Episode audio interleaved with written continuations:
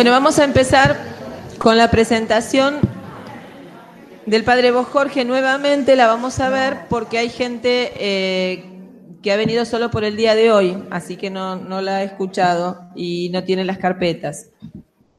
El Padre Horacio Vos Jorge, sacerdote jesuita, nacido en Montevideo, Uruguay, de padres católicos, formado en la Escuela y el Liceo Laicos Uruguayos, militante de la Acción Católica de Estudiantes, Ingresó en la Compañía de Jesús y se ordenó sacerdote en Holanda, cursando sus estudios de humanidades clásicas en Chile.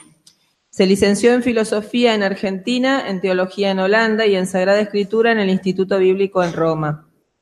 Terminados sus estudios, volvió al Río de la Plata eh, en la década del 70, años marcados en lo político por la guerrilla urbana y en lo teológico por la teología política y de la liberación en lo eclesial por la división, la confusión y la desorientación. Desde ese entonces desarrolla una intensa actividad de estudio y enseñanza de las Sagradas Escrituras a distintos niveles, tanto académicos como pastoral. Ha dedicado y dirigido ejercicios espirituales de San Ignacio y escrito sobre este tema artículos y estudios. Profesor de Sagrada Escritura en distintos seminarios y facultades católicas de teología, es también profesor de teología en la Facultad de San Miguel. Docente emérito en Cultura y Lenguas Bíblicas en la Universidad de la República, es autor de un método para el aprendizaje del hebreo bíblico. Ha publicado numerosos artículos y libros. Se desempeña en toda clase de ministerios sacerdotales entre los fieles, como la dirección de ejercicios espirituales ignacianos, predicación de retiros, novenas, confesiones, dirección espiritual, enseñanza bíblica y de espiritualidad. Se dedica muy especialmente, sobre todo en estos tiempos, eh, al apostolado eh, de matrimonios eh, y familia. Aprecia y colabora gustoso con distintos movimientos y debido a estos ministerios y a la presentación de la doctrina contenida en sus libros, recorre casi siempre Argentina, Paraguay y Uruguay como pastor incansable.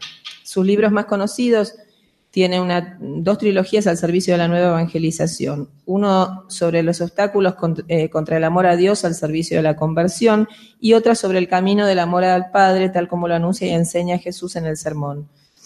Eh, estas trilogías son, eh, uno, En mi sed me dieron vinagre, sobre la civilización de la sedia, Mujer, ¿por qué lloras? acerca del gozo y tristeza del creyente en la civilización de la sedia, y el lazo se rompió y volamos sobre los vicios capitales y las virtudes. Sobre la trilogía eh, acerca del querigma del amor a Dios, eh, mencionamos las bienaventuranzas, vivir como el Hijo, vivir como hijos. El segundo, orar como el Hijo, upa papá, elevaciones al Padre Nuestro. Y el tercero, anuncio del sermón de la montaña, vivir como el Hijo, vivir como hijos. Acerca del amor humano publicó últimamente La Casa sobre Roca, sobre noviazgo, amistad matrimonial, educación de los hijos. Y también es suyo el análisis mm, muy profundo eh, de teologías deicidas sobre el pensamiento de Juan Luis II en su contexto.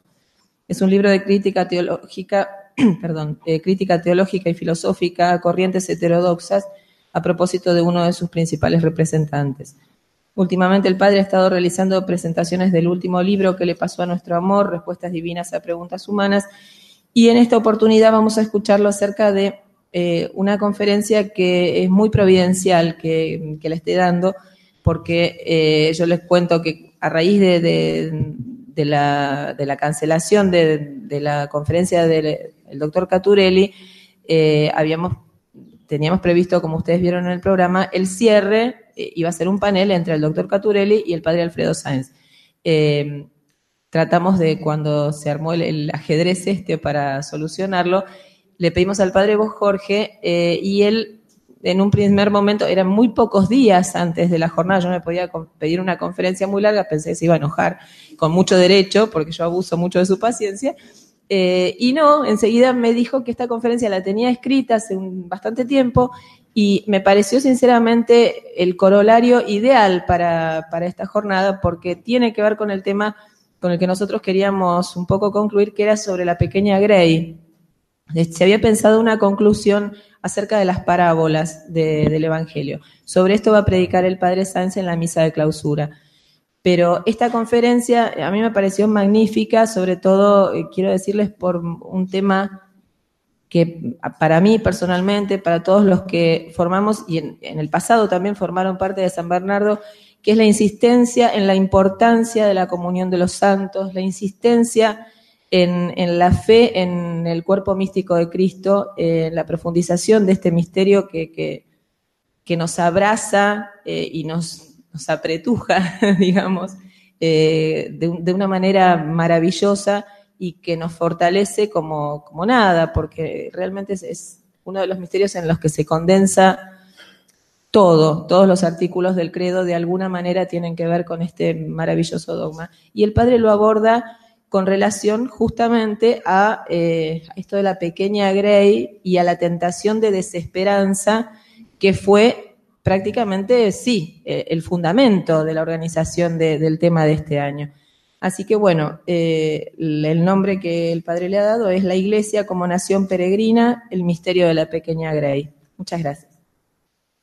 Bueno, este, como les dijo Virginia, esto yo lo saqué del freezer a último momento y en el freezer estaba en forma de artículo, no de conferencia.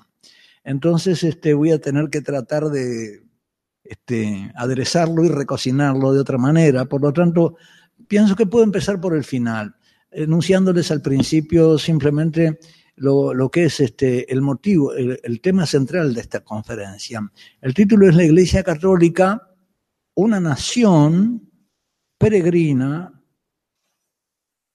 por el mundo, diversa de las otras naciones, y por eso dispersa la, situación de la nación católica es que la dispersión, todos estamos dispersos. Nos reunimos para la Eucaristía, pero después el Señor nos dice, eh, vayan en paz, ¿no? Este, te misa est. Se acabó la misa, bueno, ahora la dispersión. Y ahora también, después de este retiro, nos vamos a la dispersión. Y esa es, no, no, es algo lamentable, esa es la condición natural de nuestra vida. Estamos dispersos. Nos unimos para la Eucaristía fundamentalmente o para otras ocasiones de la familia del padre, cuando el padre nos quiere reunir.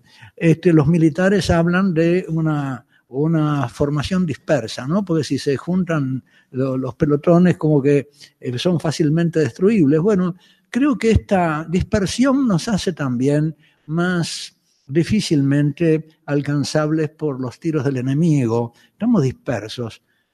Y a, veces la concentración nos hace mal, porque si nos concentráramos demasiado, eh, seríamos demasiado mm, vulnerables para los ataques del mundo. Así estamos mejor. Pero esa situación de ser una nación, no un Estado, peregrino, una nación peregrina, diversa y por eso dispersa, también explica que seamos una nación oprimida como vivimos entre los estados del mundo sin tener ningún estado propio, entonces estamos oprimidos por los estados de este mundo. De alguna manera estamos un poco como la, situación del pueblo de Israel en Egipto, que era extranjero, era, este, no, tenían nacionalidad propia egipcia, vivían como extranjeros en Egipcio. En hebreo el Ger, eh, los Gerim, son los extranjeros. Ellos vivieron ahí muchas generaciones, pero como extranjeros nosotros también. Estamos los creyentes, los bautizados en este mundo somos extranjeros. La primera parte de la conferencia va mostrando a través de la Sagrada Escritura, de los santos padres, esta convicción de la Iglesia desde sus primeros tiempos, de que es una nación que vive dispersa. Eh, esas son las pruebas de escritura, las pruebas de santos padres y la... Eh, eh, yo quisiera empezar por el final porque de repente como artículo es un poco eh, árido el ir acumulando pruebas de todo esto a lo largo de los padres y después eh, veré algo. Pero quisiera empezar por el final, porque hacia el final, em, yo digo, resumo, lo expuesto hasta aquí, según el testimonio de la Sagrada Liturgia, la Sagrada Escritura y la tradición, Iglesia es un pueblo-nación que no tiene aquí morada permanente, sino que como peregrina viaja hacia la patria futura y por lo tanto vive aquí.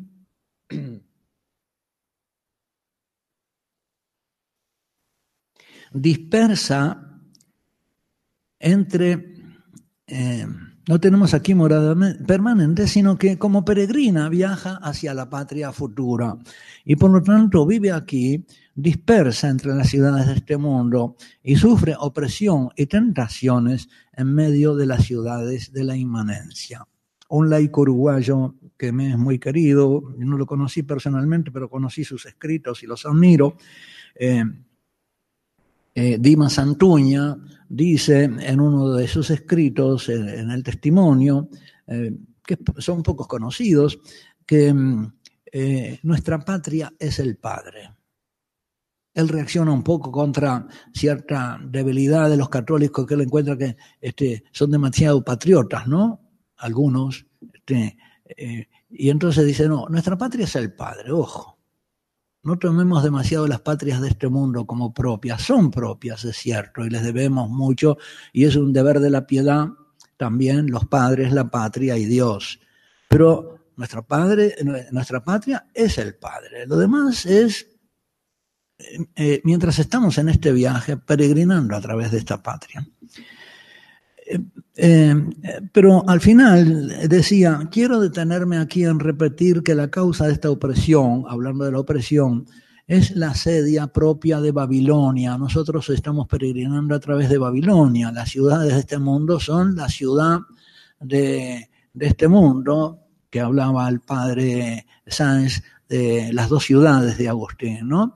La ciudad fundada por Caín, la Babilonia, la que quiere alcanzar a Dios y la otra que es la Santa Jerusalén, la ciudad. Pero vamos hacia la Jerusalén futura, porque la Jerusalén aquí no la tenemos. Entonces, eh, estamos en la Babilonia, estamos oprimidos. Como consecuencia de esta condición peregrinante y dispersa que nos hace extranjeros, alienígenas, es decir, diversos, los hijos de Dios somos una nación envidiada en el sentido de la sedia, ¿no? No porque quieran ser como nosotros, sino porque nos toman como malos, siendo buenos. Entonces, eso es la sedia, ¿no? Tristeza por el bien o eh, tomar el bien por mal y el mal por bien. Y es el mal propio del demonio, según San Ireneo, es la causa del pecado del demonio. El demonio tiene a Dios por malo por lo tanto, es la sedia del demonio la causa de su pecado, de su caída. Mirada como asedia, esta envidia de Babilonia por nosotros y por lo tanto nosotros somos perseguidos y oprimidos por las naciones y los estados entre los cuales peregrinamos. Es asombroso cómo siendo los cristianos, que son eh, los buenos cristianos, ciudadanos estupendos, fieles, trabajadores, honestos, ¿no es cierto? Sin embargo, los gobiernos de este mundo los miran como un mal, los persiguen, ¿no? No los fomentan, no quieren que tengan sus escuelas para formarse, ¿no? Este, los tratan como enemigos. Ya Nerón, mediante una pragmática judicial, le ordena a todos los jueces que consideren a los cristianos solo por su existencia enemigos del hombre, ¿no? los enemigos del hombre. Una cosa que me dicen los juristas que según el derecho romano no podía considerarse un delito el ser, sino algún hacer. Bueno, los cristianos solo por ser debían ser condenados como enemigos de la humanidad. Algo que era una atrocidad según el derecho romano. Bueno, solo por ser lo que somos, no es solo portación de apellido, es portación de bautismo. Porque incluso eh, los que no viven según su bautismo y se ilusionan con que el mundo se lo va a perdonar, no le perdona estar bautizado, aunque viva como un gentil o como un pagano. Entonces somos mirados con asedia somos perseguidos y oprimidos por las naciones y por los estados entre los cuales peregrinamos. Jesús lo había pronunciado, seréis odiados por todos a causa de mi nombre. Si el mundo os odia, sabed que me ha odiado a mí antes que a vosotros.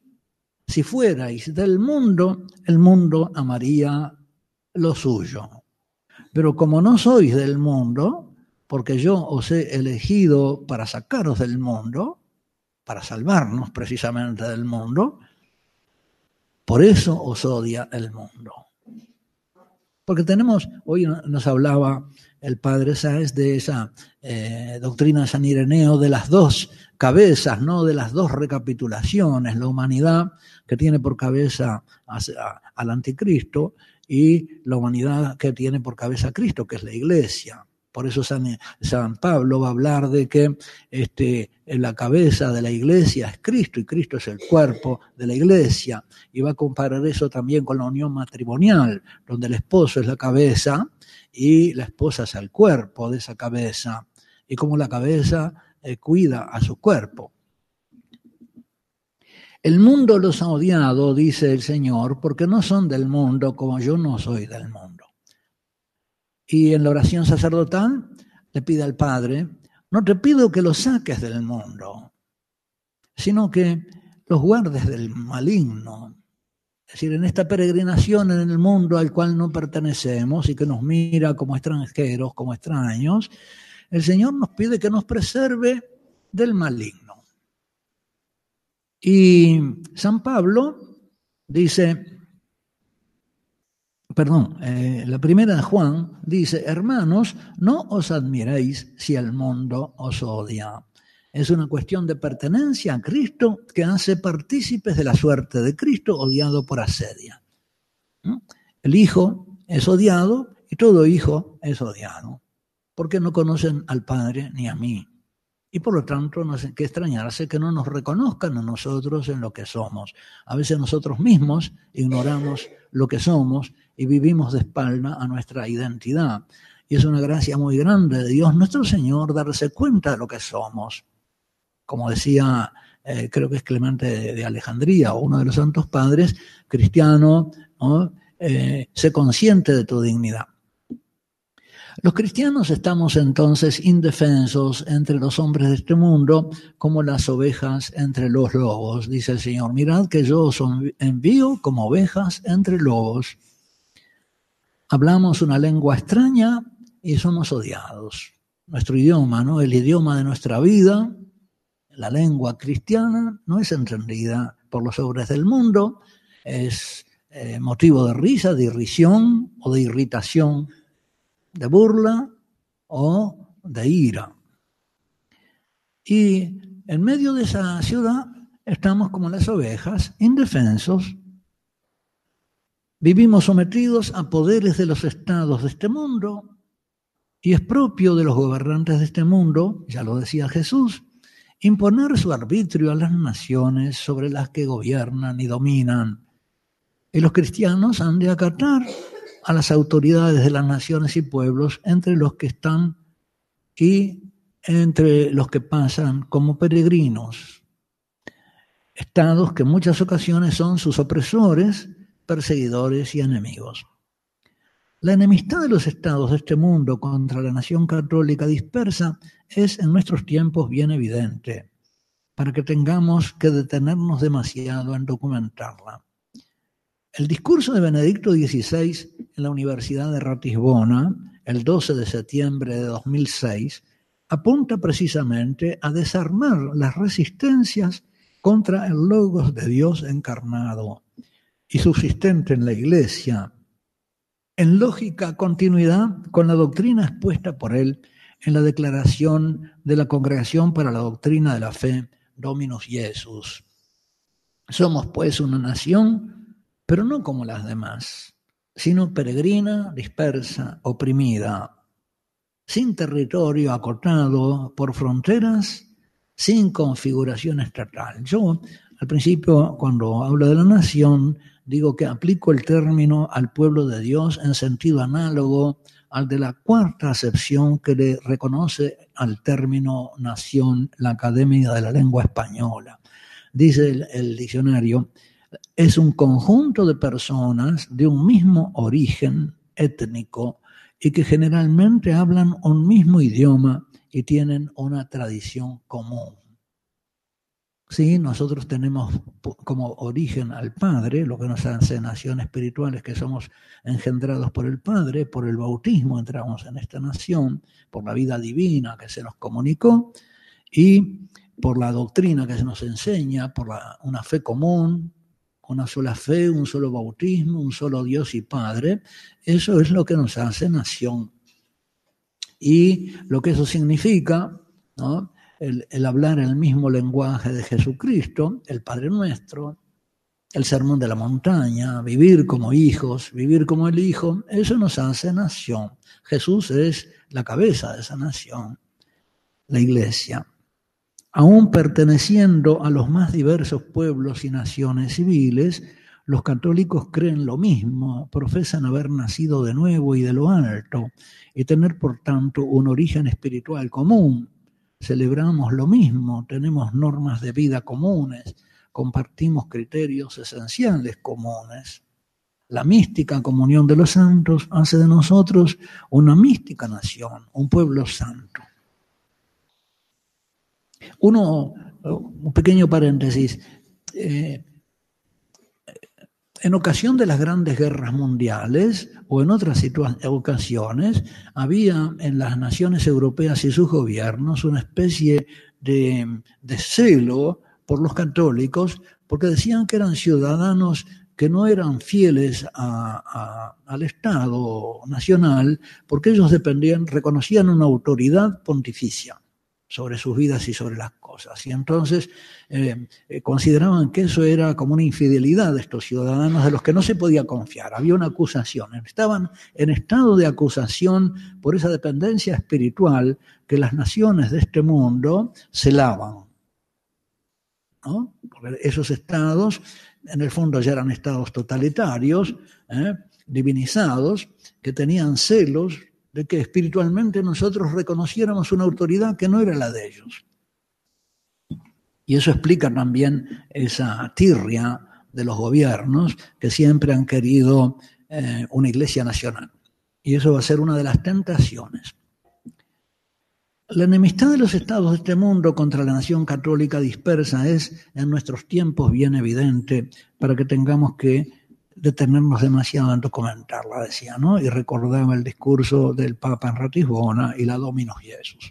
Somos pues una nación, pero no como la demás, sino peregrina, dispersa, oprimida, sin territorio cortado por fronteras, sin configuración estatal. Y entonces viene un poco las tentaciones, ¿no? En esta tercera y última parte propongo algunas reflexiones que son más bien una invitación a continuar reflexionando desde la condición peregrina de la Iglesia y sacar enseñanzas para nuestra situación actual en ella y en el mundo. Em, hace unos años me publicaron en Mendoza un librito que contiene dos conferencias y que tiene el título Como ovejas entre lobos. Y la primera conferencia yo la había dado en Rosario, en, una asociación para las familias, y se llamaba la sobre, Reflexiones sobre la debilidad política de los católicos, examinando a ver este, cuál era la debilidad y la fuerza política de los católicos, ¿no? Y eran reflexiones sobre eso. Y la segunda era, a propósito, le había dado en Rosario también en la casa de Fátima, una casa religiosa que cumplía un aniversario, y entonces eh, hablaba de Fátima y la civilización de la sedia. ¿Mm? Fátima, el mensaje de Nuestra Señora, y la civilización de la sedia, cómo se opone el mundo marxista y comunista, porque Fátima y la revolución soviética, eh, Fátima aparece precisamente como preparándonos para la revolución soviética, aparece en mayo de 1917 y en octubre es la revolución, y, y la Virgen se va apareciendo continuamente mes tras mes hasta que estalla la revolución es muy curiosa y algunos han notado cómo la Virgen prepara precisamente de, antemano y le habla a los pastorcitos de Rusia. Los pastorcitos no se habían, nunca habían escuchado hablar de Rusia y de los errores de Rusia que se iban a repartir por todo el mundo. ¿eh? Pero entonces la Virgen hace política. es la suya, pero es política. Hace política con nosotros. Nos pone a rezar el rosario no entendemos cómo esto, pero por algo dice Legión de María. Y tienen los estandartes las legiones romanas. Acá hay algo militar. El día que se den cuenta los estados de este mundo van presas todas las legionarias y legionarias, todas nuestras legionarias van presas, porque es una quinta columna de la que lo tiene, es nuestro servicio secreto, nuestra arma secreta, nuestro gas lacrimógeno. Entonces, una tentación, eh, una eh, tentación doble. Por un lado, la instalación. Si somos peregrinos, nos podemos tentar de instalarnos y asimilarnos.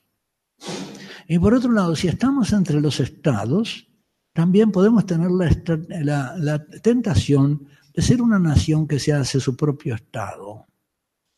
Esas serían las dos tentaciones que en esta reflexión se me ocurrían.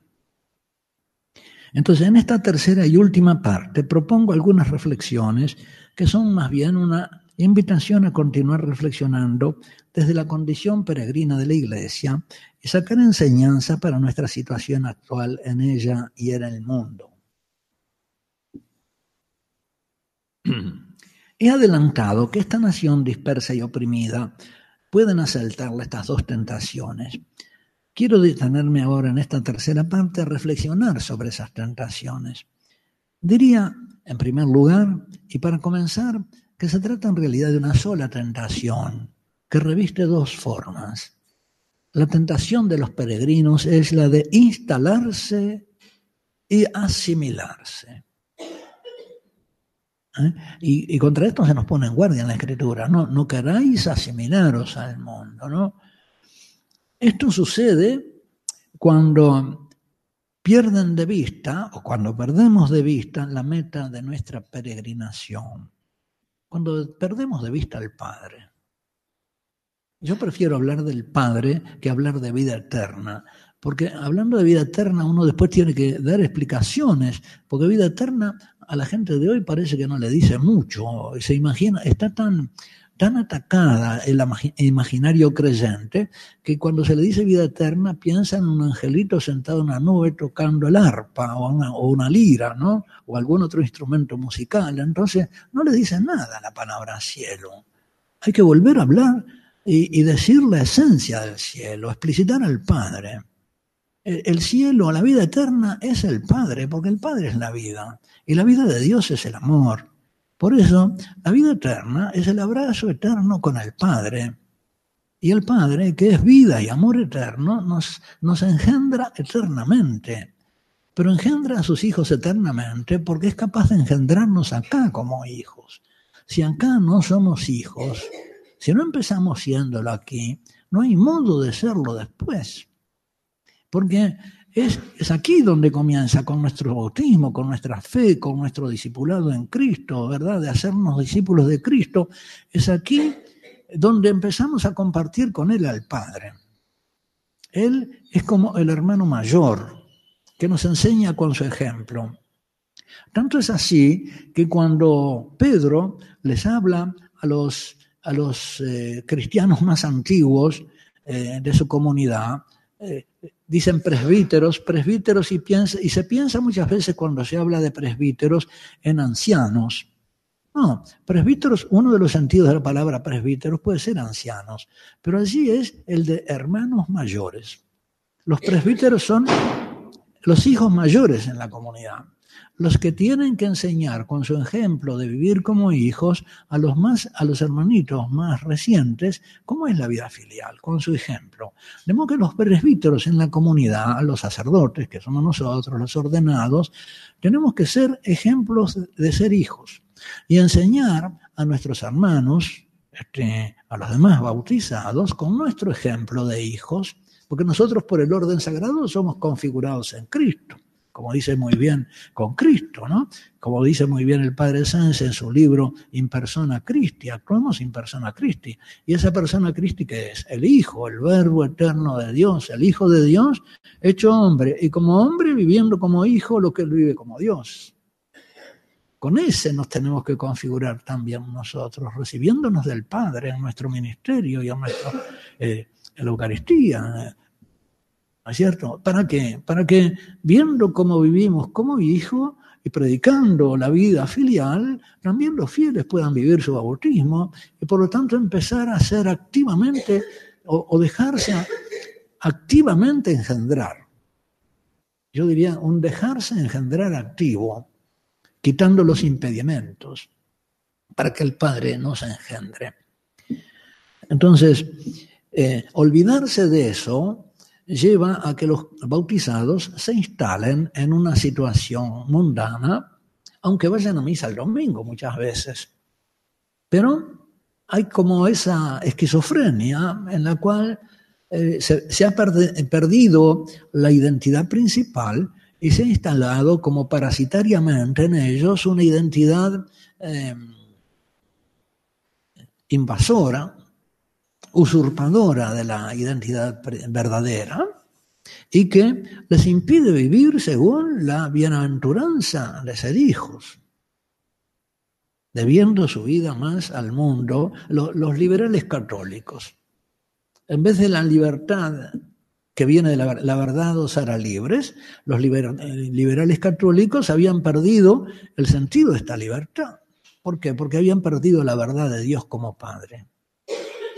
Entonces, en el fondo habían incurrido en una especie de naturalismo anónimo que los hacía compartir la mentalidad del mundo liberal sin darse cuenta de la incongruencia que había en esos dogmas liberales que precisamente se instalaban sobre la muerte del Padre, implícita, la rebelión contra el Padre, ¿no? Precisamente. ¿Qué, qué, qué contradicción tan grande entre ser católico, hijo de Dios, y vivir según unas doctrinas que significaban la muerte del Padre y la rebelión contra el Padre, la desobediencia, una libertad concebida así en vez de la libertad de los hijos, que es hacer la voluntad del Padre. Los hijos se encuentran en ese hacer la voluntad del Padre. Ahí tienen ustedes cómo de alguna manera esos católicos liberales se habían instalado en una doctrina, en ese liberalismo contrario a su fe, y vivían, sin darse cuenta aparentemente, esa contradicción. La tentación de los peregrinos es la de instalarse y asimilarse. Y esto sucede cuando pierden de vista la meta de su peregrinación. Se desentienden de ella, es el Padre, entonces decía, y se afincan en la ciudad terrena como en su morada última y definitiva, el naturalismo. Dicho en términos juaninos, cuando pasan a amar al mundo más que al Padre. Dice Juan en la carta, en su primera carta, capítulo eh, segundo, no améis al mundo, amad al Padre. Porque el mundo está en la concupiscencia de la carne, la concupiscencia de los ojos y la soberbia de esta vida, y el mundo y las concupiscencias pasan, pero el que ama al Padre permanece, porque el Padre permanece para siempre, es una vida eterna la que recibimos. En cambio, la otra es una vida el que vive para la carne muere con la carne. La instalación en este mundo y la asimilación se da en dos formas o ámbitos principales, según esta reflexión. De repente hay más cosas para decir. Uno es el de las relaciones de la iglesia con el mundo, es decir, hacia afuera. Y el otro es el del ámbito interior de la iglesia, es decir, hacia adentro. Hacia afuera se da la tentación de nacionalizarse, adaptarse a una nación, ¿no? Y hacia adentro la tentación de estatizarse. Me voy a explicar. Llamo tentación de nacionalizarse hacia afuera lo que le sucedió al movimiento protestante que se desmembró en iglesias nacionales.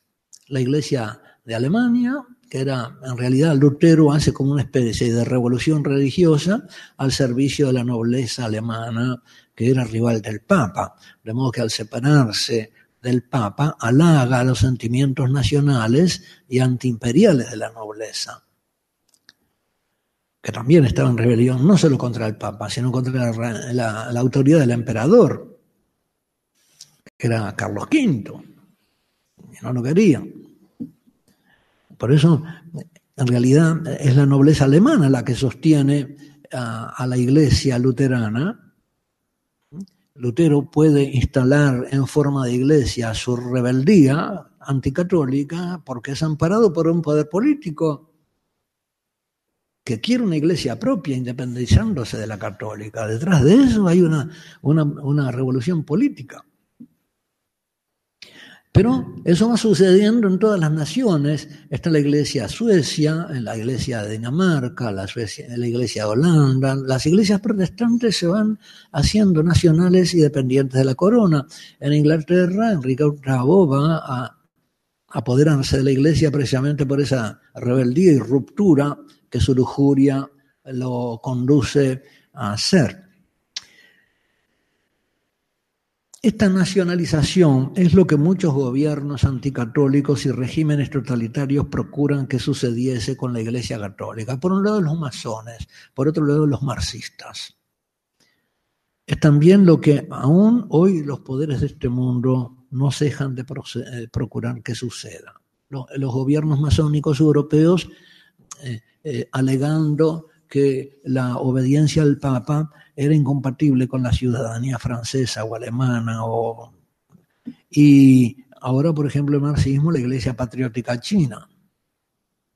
O en otros países, ¿no?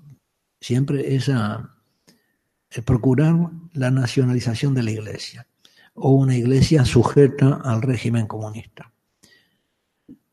Los poderes políticos de la ciudad de la inmanencia imaginan tareas asignables a la Iglesia dentro del orden inmanente. Me viene a la memoria el caso de un político uruguayo conocido por su hostilidad al catolicismo, masón e hijo de masón, que propuso cierta vez que la Iglesia se ocupase de promover la seguridad en el tránsito. Sería, sería, dice, una, una colaboración muy buena ¿no? de la Iglesia a la sociedad uruguaya. Es indudable que la santidad era hierro, hierro para los uruguayos que hay acá, ¿no? Se ¿no? Es indudable que la santidad, toquemos madera contra este hierro. Es indudable que la santidad produce hombres responsables cuando están al volante. Pero este político es de los que pueden encontrarse, eh, es de los que combaten la raíz, pero quieren los frutos. El arquetipo de esta actitud puede encontrarse en el faraón, que quería el trabajo del pueblo elegido al tiempo que planeaba acabar con él.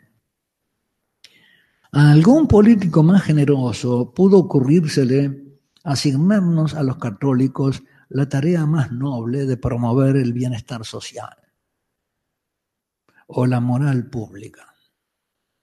Pero todas eran metas intramundanas, desvinculadas de la meta última de este pueblo peregrinante. Y por eso lo terrible que nos decía el padre Sanabuja, de esa especie de, de, de Cáritas, cuando Cáritas quiere ¿eh? Como el cordero que empieza a hablar el lenguaje de la serpiente, quiere hacer la caridad cristiana cumpliendo las metas del orden mundial, que son totalmente contrarias a eso. O cuando, y esto es una cosa que yo la he visto y me ha asombrado siempre, cuando Caritas llama caridad solo a las obras de misericordia corporales, y excluye de sus estatutos, me parece, o de su acción por lo menos, las obras de misericordia espirituales. De modo que Caritas tendría que fomentar la catequesis, porque son más importantes las obras de misericordia espirituales que las eh, misericordias corporales. Son más importantes para la salvación eterna. Entonces, ¿cómo, cómo desentenderse de la caridad espiritual? Ya en esta amputación Caritas es reducida. la idea, Caritas es una, el nombre de, la virtud teologal.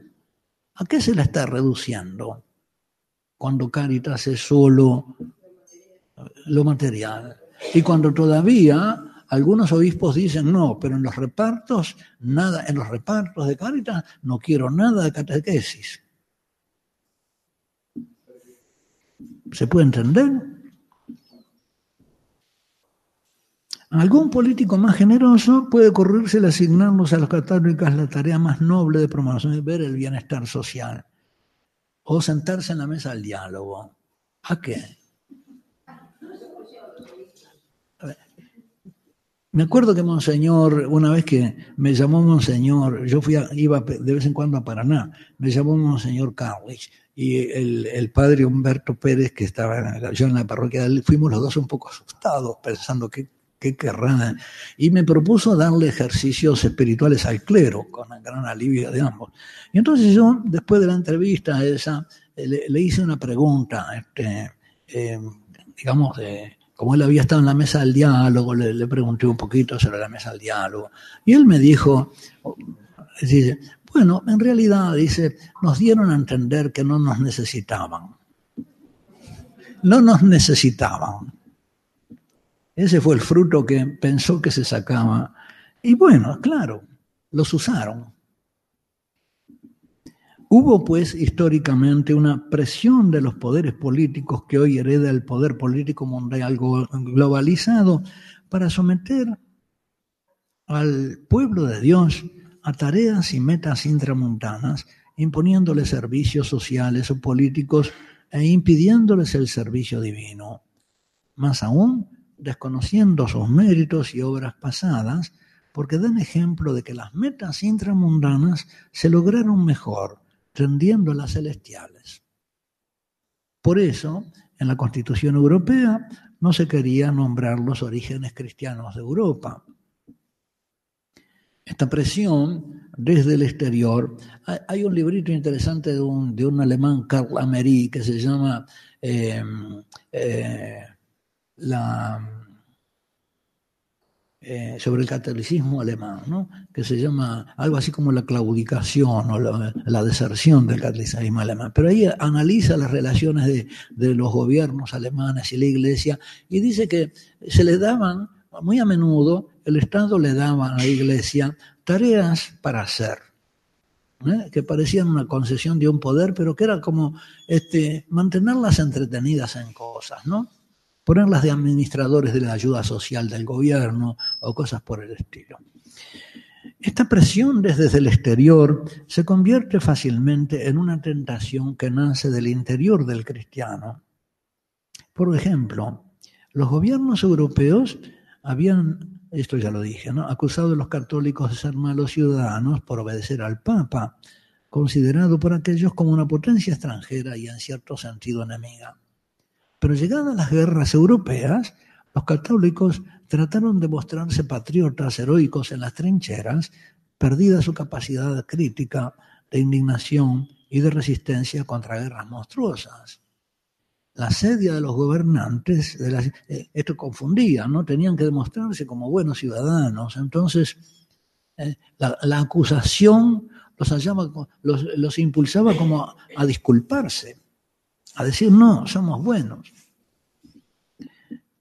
La sedia de los gobernantes de la ciudad de la inmanencia, manifestada en acusaciones contra los ciudadanos de la trascendencia y en negativa a reconocer sus méritos históricos, suscita en estos culpabilidad. Como decía, ¿no? Se sentían culpables.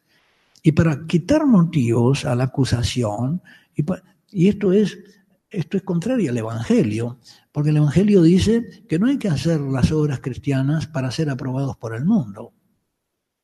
De modo que eran impulsados por esta persecución y esta acusación a hacer algo que Jesucristo disuadía de hacer.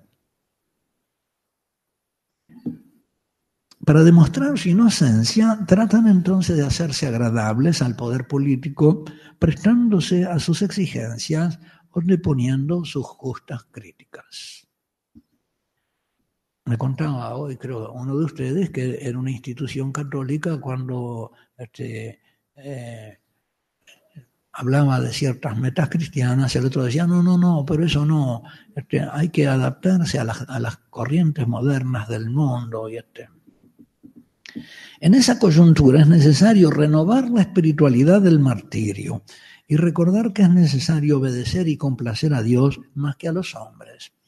Las generaciones de mártires que prefirieron morir que quemar incienso adorando al César. Son testigos actualísimos, maestros que muestran un camino. No se puede quemar incienso al poder político. No se lo puede honrar como fuente de salvación. No se puede esperar, es un mesianismo político. La organización actual de la jerarquía católica en conferencias episcopales nacionales puede ser mal entendida o mal practicada equivocadamente en la dirección de esa fragmentación de la unidad católica universal según mapas políticos, es decir, en la dirección de una polinacionalización del pueblo de Dios con mengua de su catolicidad y de su condición peregrina. Así, por ejemplo, en la página web de la Conferencia Episcopal Uruguaya se estampó inadvertidamente, pienso yo, el título Iglesia Uruguaya. Hasta que se lo hice notar a un obispo, al único con el que converso como porque nos conocemos hace mucho, y entonces él dio los pasos para que pusieran la iglesia en el Uruguay. Pero si no había iglesia uruguaya, ya estaba instalado en el, instalado en el idioma, ya está eso. Y, lo, lo grave es que no se nota, que se puede decir sin notarlo, que no hay una reacción de la conciencia. Sin embargo, ya se expresaba así un cambio de conciencia que se había instalado en las mentes y en el idioma y se han seguido vigorizando y generalizando. Y aunque hayan cambiado la página web, igual siguen pensando que es una iglesia uruguaya. Confieso que me he sorprendido a mí mismo hablando de iglesia uruguaya. Pero hoy se oye hablar, sin que nadie lo considere objetable, de iglesia argentina, boliviana, chilena, peruana, chaqueña, dentro de la iglesia argentina, la iglesia del Chaco. Eh, se consagraron hace unos años, eh, se consagró hace unos años una virgen consagrada en, resistencia y, este, y se quería eh, consagrar con velo, con un velo. En el ritual se puede consagrar con velo o sin velo. Ella quería consagrarse con velo. Y no encontraba a nadie que la aprobara hasta que fue a que lo defendiera el obispo. Pero los curas le decían, no, eso no se estila en la iglesia chaqueña. en la iglesia del Chaco eso no es. Esto es la asimilación, ¿no? La nacionalización. Reclamando para cada país o región vivencias, costumbres y particularidades locales del catolicismo que se apartan de los usos católicos universales. En la Patagonia se puede hablar de que hay una iglesia de la Patagonia, sí, porque ¿eh? de repente hay unos cuantos obispos que están contra Roma. La tentación de estatización. La otra forma de tentación de asimilarse al mundo consiste en un estatizarse hacia adentro, es decir, en que la nación, a la nación de los hijos de Dios, le crezca dentro una organización de tipo estatal que no es la jerarquía, ¿eh? a imagen y semejanza de los estados de este mundo, cuyo funcionamiento sea vivido según esa imagen y semejanza, imitando el estilo de los poderes en la ciudad inmanente, más en términos de ejercicios del poder, sicut dominantes inclerum, como de, dominantes sobre la grey, que es lo que dice San Pablo que no deben hacer los sacerdotes en la Grey, no como quien domina la Grey, sino mostrándose modelos de la Grey como hijos. Así se gobierna, con el ejemplo de hijos, no gobernando, no mandando. Es decir, gobernando en ese sentido del mandar, ¿no? Sí, por supuesto que hay una, un, carisma de gobierno en la iglesia, hay un ministerio de gobierno, ¿no? Pero está al servicio de la santidad. Por lo tanto, el al servicio de la filialidad. ¿Eh? para, discernir quién vive o no como hijo y para ayudar a vivir como hijos. Pero es el modelo de la Grey, el principio del el gobierno eclesiástico. Más como ejercicio del poder que como servicio y ministerio, forma facti gregis ex animo, hechos modelos de la Grey voluntariamente, ¿no? Entonces surge la forma de la tentación que consiste en configurarse a imagen y semejanza de los estados de este mundo y de funcionar con un tipo de autoridad semejante a los de los jefes y señores de la tierra. Pienso que puede ser una, una tentación eh, de, de la burocracia eclesial. Hace poco Vittorio Mesori sacó, andaba circulando un texto de él y creo que también Juan Manuel de Prada, hablando de esta estatización, de la tentación de la burocracia dentro de la iglesia, de la burocratización. El Papa Juan Benedicto se lo ha dicho a la iglesia alemana, ahora en ocasión de la visita, precisamente, que es una iglesia que tiene unas organizaciones estupendas y no sé cuánto, pero que ¿dónde está el espíritu? Muy fuerte lo que les dijo. Ahí tienen ustedes, ¿no? Una iglesia que el Papa mismo dice, no lo dice en estas palabras, que, ah, tiene un estado adentro, pero que ese estado, en vez de vitalizar a la nación, la está asfixiando. Esta es una nación que está boqueando y tiene un estado adentro que funciona con el dinero, pero parece que no con el Espíritu Santo. Digo, yo estoy glosando lo que el Papa muy elegantemente y, este, y con mucha caridad, mayor caridad que la mía, le dice, este, y mayor este, política que la mía, le dice a los obispos alemanes. Esta tentación de estatizarse la iglesia es especialmente congenial y propia de quien dentro de la iglesia todavía ama al mundo más que al Padre.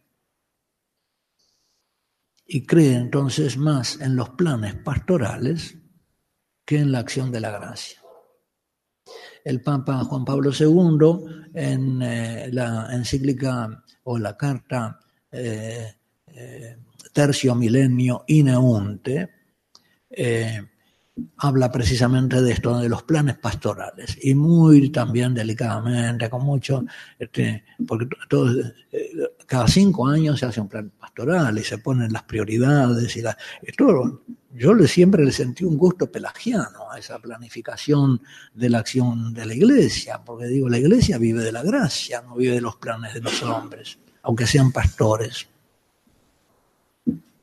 y de las prioridades pastorales, etcétera, etcétera, con largas reuniones y después este, resulta que nadie evalúa esos planes y se hace otro nuevo. Pero eso está, está tomado de la, de la política empresarial, de la planificación de las empresas. Eso es una, como una contaminación de la, o, de los planes quinquenales del poder marxista en la URSS soviético. Esta estatización, ¿no? Es una tentación para este pueblo, o por lo menos para sus pastores. Eso de que de repente lo que pasó en Medellín, que los obispos obedecían a los, eh, ¿cómo se llama? A, los técnicos, a los, a los eh, peritos. Los peritos en el fondo eran los que manejaban la conferencia. Y había como una, como una cesión de la autoridad de los obispos a los peritos. Entonces los obispos hacían lo que los peritos le decían que había que hacer. Eso es una cesión de la autoridad.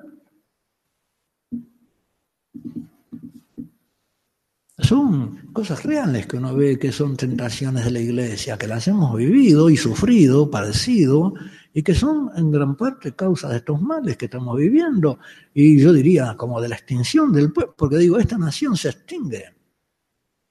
Yo vivo en el Uruguay, y cuando yo era, unos años atrás, cuando yo era más joven, hace muchos años, no tanto, este, había enteras familias católicas que iban a la misa y etcétera. Ahora Parece que desapareció el pueblo católico. Ya no hay un pueblo católico que las producía. Y las pocas que se producen llegan a los institutos este, religiosos y ahí pierden la fe que le dan sus padres, porque Entonces, esta tentación especialmente congenial y propia de quien dentro de la iglesia todavía ama al mundo más que al Padre y pertenece por lo tanto a aquellos que, de quienes dice San Juan, salieron de entre nosotros porque no eran de los nuestros. Este peligro, por lo tanto, como les digo, con estos ejemplos no es imaginario. Ya Jesús mismo lo advierte a sus apóstoles contra el peligro de concebir su autoridad apostólica a imagen y semejanza de los señores de este mundo. Cuando camino de, Jerusalén, donde él va a ser rechazado por los gobernantes de Israel y por el representante del imperio en Palestina, Poncio Pilato, los discípulos iban por el camino disputándose acerca de cuál era el primero o el más grande entre ellos e invocando la intercesión de la madre de Santiago y y de Juan para que les concediera los puestos de mayor influencia en su reino, que ellos concebían como un superimperio divino sobre todos los estados y señoríos de este mundo, a imagen y semejanza de los estados de este mundo. Concebir la iglesia en forma estatal, una nación, sin embargo, la iglesia es una nación sin estado no, no, no se configura. Eh, no es Abel, que según San Agustín es el padre de, ¿verdad? De, la, de la ciudad de Dios, era pastor, no vivía en ciudades, vivía en carpas. Y es, por lo tanto, el que figura este, esta, esta espiritualidad peregrina, este modo de vivir peregrino, de no tener una morada permanente, de estar siempre en camino hacia el Padre, levantando el campamento y siguiendo. Así que Jesús nos advierte que no, este, entre vosotros no debe ser así, porque el Hijo del Hombre no vino a ser servido, sino a servir y a dar su sangre eh, por muchos. Así que vosotros no podéis ser como los señores de este mundo que oprimen a las naciones. Y dice el Evangelio que al oír esto, los otros diez empezaron a indignarse contra Santiago y contra Juan. Así que estaban en la misma. Mirá, estos nos quieren madrugar.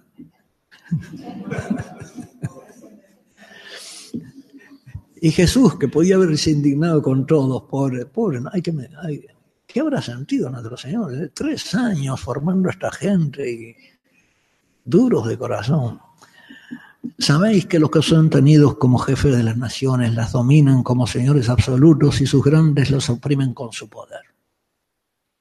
Pero no, ha de ser así entre vosotros, sino que el que quiera llegar a ser grande entre vosotros será vuestro servidor y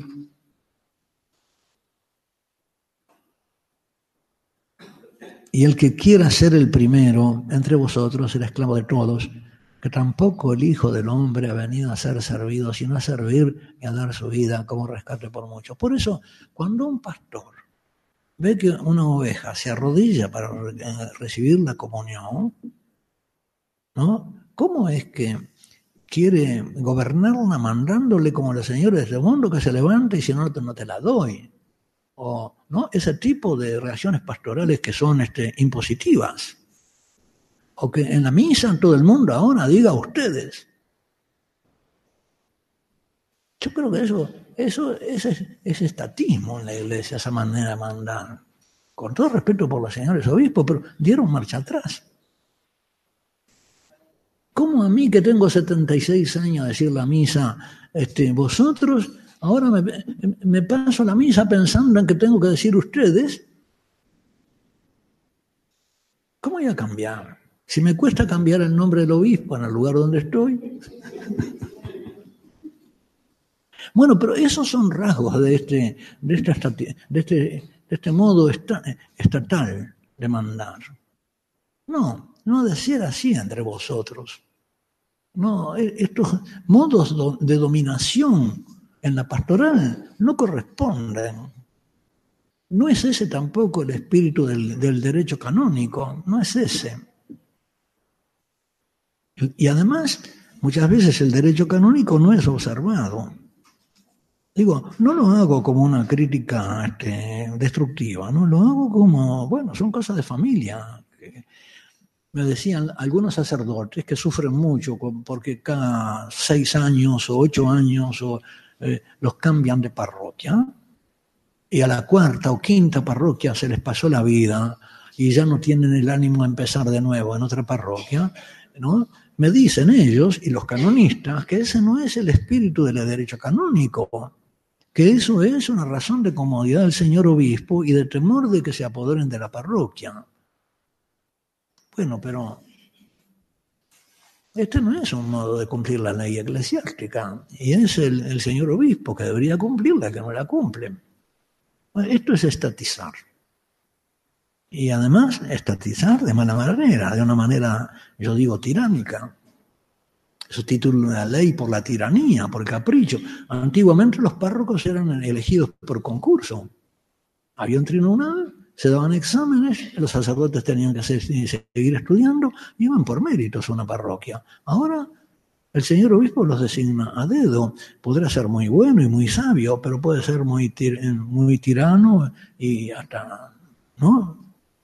Tenerle tirria a uno.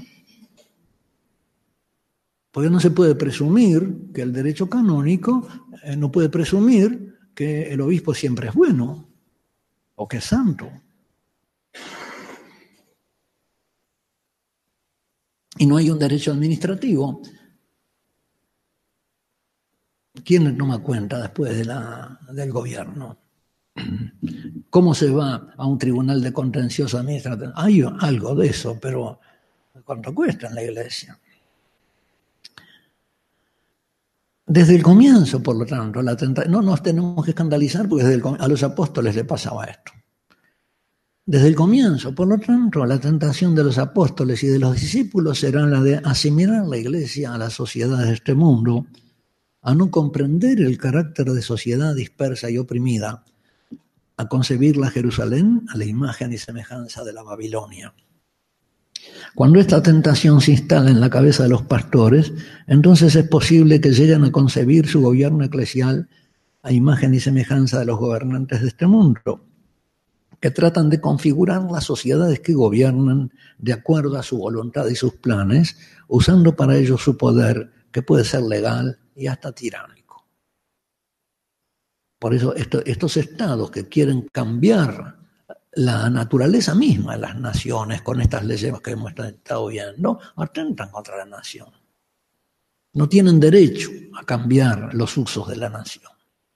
Y por eso el principio de que no se debe eh, eh, obedecer una ley injusta, porque hay una justicia que es previa a la justicia del Estado, y que el Estado debe respetar una justicia anterior a él y una naturaleza anterior a él.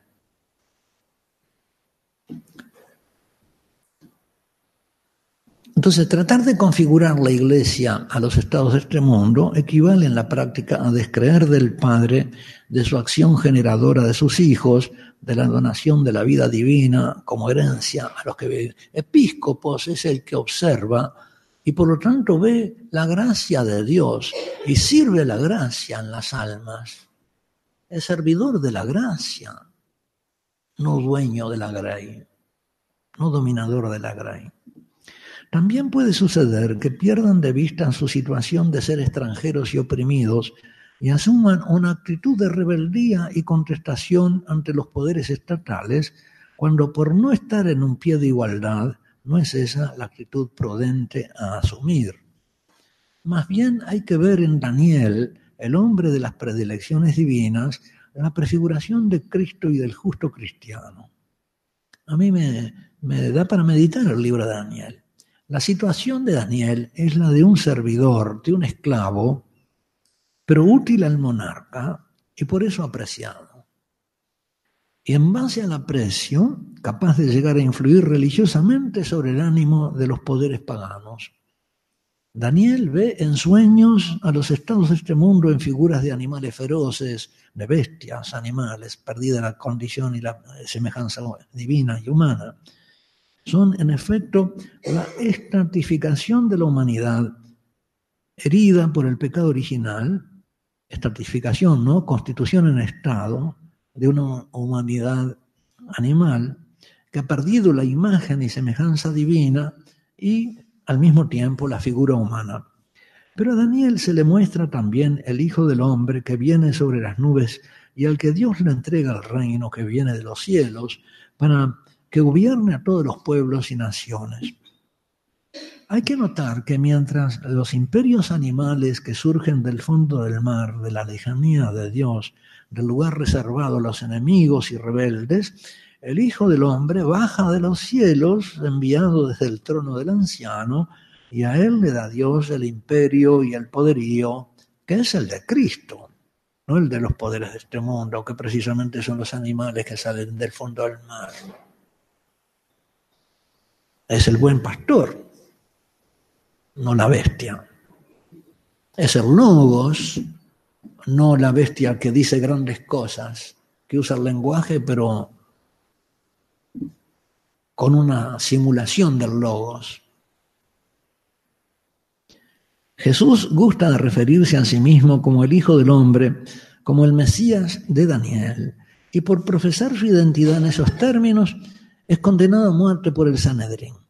Pero al mismo tiempo interpreta la figura mesiánico-política del Hijo del Hombre en términos del servidor sufriente de Isaías, con lo cual despolitiza la interpretación estatista de su reino y lo pone en términos de el que da su vida en rescate por No ha de ser así entre vosotros, porque el Hijo del Hombre no ha venido a ser servido, sino a servir. Identifica al Hijo del Hombre con el servidor porque ellos pensaban, lógicamente, al Hijo del Hombre al modo de los reyes mundanos.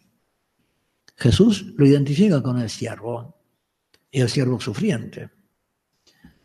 Parece importante, pues, tener en cuenta que la idea de sí misma, que se hace la institución jerárquica eclesial, pero también el pueblo creyente, en esa incapacidad que tiene muchas veces de enfrentar la arbitrariedad de los pastores indignos o que abusan de su poder. Eh, en el siglo, en, el tiempo contemporáneo de San Agustín, hubo en la ciudad de OEA, OEA, no es la OEA esta, pero es, en el norte de África había una, una ciudad que se llamaba OEA. Y ahí el obispo de OEA predicó una vez que, eh, predicando sobre el libro de Jonás, que lo que el, pequeño ricino, según todas las tradiciones, sobre el cual Jonás se había cobijado del sol, que había crecido en un solo día, este, se secó, el obispo predicó que no era un ricino, que era una hiedra. Los fieles lo depusieron. No podía tocar la escritura. Ahora predican que no hubo multiplicación de los panes o que las dos multiplicaciones fue una, porque nuestro Señor ni siquiera se dan cuenta que Jesucristo dijo, habla de dos multiplicaciones. y los fieles respetan más al, al racionalista que a la Sagrada Escritura. Son incapaces de defender la revelación, la inspiración de las Sagradas Escrituras. ¿Qué pasa con este pueblo? Parece importante, pues, tener en cuenta que la idea de sí misma que se hace la institución jerárquica eclesial, pero también el pueblo creyente, dependerán no solamente del gobierno eclesiástico, de las formas del gobierno eclesiástico, sino también del relacionamiento con el Estado. En cuanto al gobierno intraeclesial, cuando se pierde de vista la idea del servicio y predomina la visión de la propia autoridad de la jerarquía como un poder, es, cierto que el, obispo tiene un poder, pero ojo, de acuerdo eh, a una constitución, vamos a decir, ¿no? Es fácil que la instancia jerárquica se olvide de la consideración debida a los fieles, a los débiles. Es decir, no puede perder de vista la misericordia que imponga, por ejemplo, reformas que le parecen aconsejables para el bien de la comunidad, con olvido del escándalo del pequeños, de la norma paulina que manda renunciar al derecho, en este caso, e incluso al derecho de imperar, en bien del hermano débil. En cuanto a las relaciones, son reflexiones mías, ¿no? Nadie tiene que pensar como yo. Yo, sinceramente, ahora, a nivel de hermanos, ¿no? Como un hermano mayor, no quiero darle un mal ejemplo, pero este, pienso estas cosas y los invito a pensar. Estas dos cosas son las que yo he pensado. En cuanto al gobierno intraeclesial, cuando se pierde de vista la idea del servicio y predomina la visión de la propia autoridad de la jerarquía como un poder omnímodo, tiránico, es fácil que la instancia jerárquica se olvide de la consideración debida a los débiles. Por ejemplo, que imponga reformas que le parecen aconsejables para el bien de la comunidad, pero con olvido del escándalo de los pequeños. En cuanto a las relaciones con los poderes de este mundo, la visión estatizada en sí misma puede llevar a la jerarquía y a la iglesia o a la confrontación rebelde o al vasallaje servil. Sin embargo, Daniel, aunque en situación de esclavitud y aunque útil al rey por su ciencia de los sueños y del alma, que es la ciencia inspirada acerca del corazón del rey, nunca actúa servilmente, porque su oración y su fidelidad obediente a los mandatos y a la voluntad divina lo mantienen interiormente libre ante los reyes y le permiten bajar al foso de los leones o pasearse por el horno. Tertuliano ha observado que en el Nuevo Testamento ya no se libra a los justos de los leones y del fuego, sino que entregado a los dientes de los leones y a las llamas, estos pasan incólumes por la tribulación y dan testimonio en el martirio, como lo dio su maestro el Hijo. Es ahí la diferencia específica entre Daniel y el Antiguo Testamento y el Daniel del Nuevo, nuestro Señor. La capacidad de enfrentar la muerte y pasar por ella. Por eso, eh, el padre Iraburu dice que una de las características del pelagianismo es el miedo al martirio o el considerar que el martirio es una forma de ineficacia y por lo tanto se lo rehuye para no perder la eficacia humana. Pero la eficacia está en la gracia. Democracia y, y ya termino. Democracia, inmanentismo, aristocracia y trascendentalismo. La experiencia histórica de un mundo cristianamente ordenado ha mostrado ya los hombres de la inmanencia lo que podría ser un orden mundano ordenado según las pautas de la trascendencia. Ha habido una experiencia histórica, ¿eh? la cristiandad.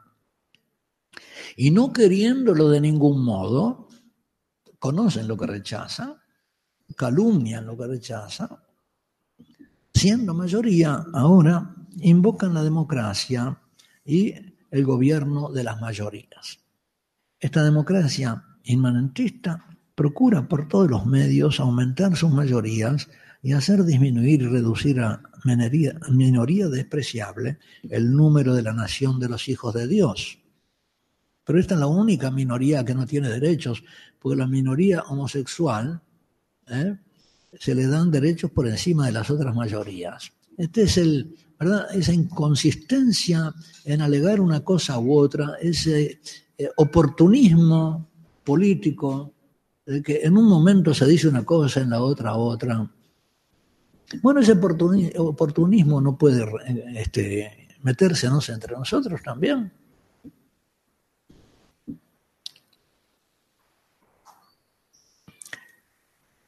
Entonces, esta democracia inmanentista procura por todos los medios aumentar sus mayorías y hacer disminuir y reducir a minoría despreciable el número de la nación de los hijos de Dios, aumentar su dispersión, privarlo de sus instituciones y medios de expresión, o infiltrarse en ellas y hacer que funcionen en su contra. Yo lo veo eso en Uruguay, es muy claro. Los colegios católicos no forman chicos católicos. Las instituciones, las universidades católicas este, la Universidad Católica Montevideo este año para la elección inaugural invitó a, este eh, al novelista peruano del premio a Vargallosa y le dio la medalla del mérito académico. y es pro aborto y... ¿La verdad? Sí. El fútbol tuvo la, lectura inaugural en la Universidad Católica. En la Católica. Yo dije Montevideo, no, perdón. Sí, católica, no, católica. Perdonen, perdonen, sí, sí, sí. Pero, y después, dentro de la católica, en la cátedra de periodismo, marxistas y en psicología freudianos. Es decir, que las instituciones católicas funcionan demoliendo la fe y al pueblo. Es digamos, es, esa bestia con, cuernitos de cordero que habla como la serpiente, tiene el mismo lenguaje que el anticristo. Los hijos de Dios, por ser, es decir, que ahora, como decía el padre la, hay una persecución desde adentro, y como dice Benedicto XVI, ¿no? La persecución está adentro. Pero tampoco se la pone para afuera. Tampoco se, se pone al límite, no se, no se no se separa. Los hijos de Dios y, por lo tanto se deja a merced de los lobos a las ovejas. Y así el rebaño se va reduciendo. Los hijos de Dios, por ser siempre pocos y estar en minoría, si aspiran a gobernar la ciudad de este mundo, no podrían optar por otra forma de gobierno que la aristocracia del espíritu. Y de hecho su sociedad fue regida por los monarcas, la nobleza, las corporaciones, los estados del clero, nobleza y burguesía. pero ahora vienen algunas reflexiones medio sueltas, ¿no? Pero siempre Abel será más débil en este estado peregrino ante la asedia de Caín. Y estas son las reflexiones que tenía con ustedes. La, primera parte de los textos, después eh, tendrán el texto, yo se lo mando al que lo quiera por correo, pero ya nos ahorramos eso, ¿no? Porque es muy largo. Con esto está la presentación.